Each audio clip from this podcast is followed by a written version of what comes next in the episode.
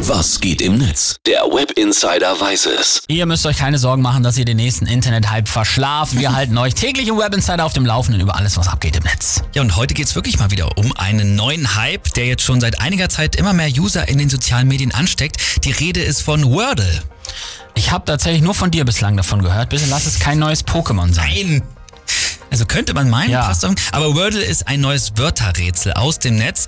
Vielleicht spielen eure Freunde und Leute, denen ihr folgt, ja auch das schon. Man sieht das ganz schön auf Twitter und Facebook. Da posten nämlich Leute seit einiger Zeit so kleine grüne, gelbe oder graue Kästchen. Vielleicht hast du die Ah, schon mal gesehen. okay. Und ich habe mich mal gefragt, was das ist. Ist das eine Geheimschrift oder so? Also das ist Wordle. Die Leute zeigen mit diesen Kästchen, ob sie halt das Rätsel lösen konnten oder nicht.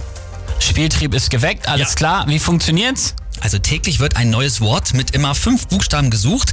Insgesamt hat man sechs Versuche, das Wort zu finden.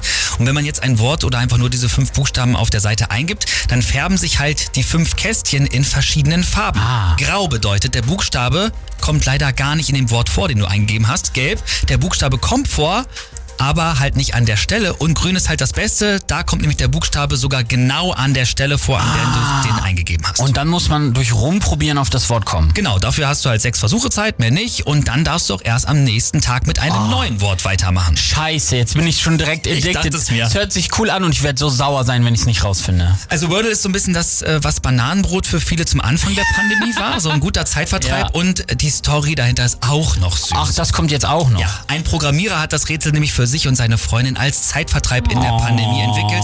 Die beiden sind Kreuzworträtsel-Fans und jetzt spielt's halt die halbe Welt. Ja, plus den Eggers. Ich probiere es jetzt auch aus. Dachte ich mir, es gibt einen kleinen Haken. Also Nein. im Original sind die Wörter auf Englisch, Ah. aber es gibt mittlerweile auch schon eine deutsche Version.